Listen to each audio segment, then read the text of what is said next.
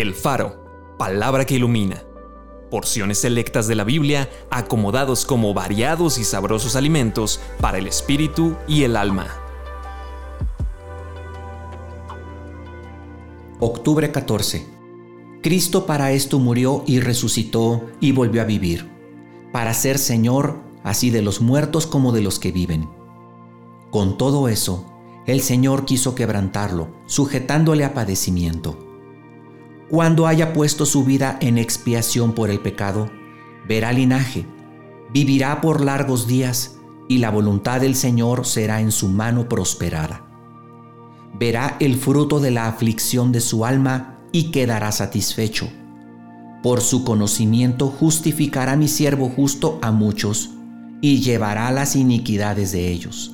¿No era necesario que el Cristo padeciera estas cosas y que entrara en su gloria? Pensando esto, que si uno murió por todos, luego todos murieron, y por todos murió, para que los que viven ya no vivan para sí, sino para aquel que murió y resucitó por ellos. Sepa pues ciertísimamente toda la casa de Israel, que a este Jesús a quien ustedes crucificaron, Dios le ha hecho Señor y Cristo ya destinado desde antes de la fundación del mundo, pero manifestado en los postreros tiempos por amor de ustedes y mediante el cual creen en Dios. Acompáñame a orar.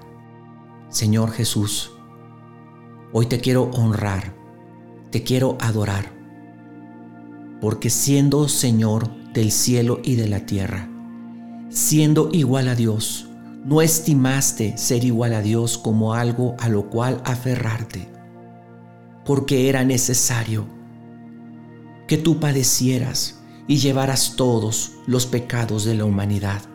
Era imposible que nosotros los seres humanos nos pudiéramos salvar por nosotros mismos. Y fue tan grande tu amor por nosotros que por eso decidiste pagar el precio, venir y que todos nuestros pecados fueran puestos sobre ti. Te adoro, Señor. Quiero estar siempre agradecido por este amor tan grande, siempre, siempre, y manifestar mi gratitud en amor y en obediencia hacia ti. En el nombre de Jesús. Amén.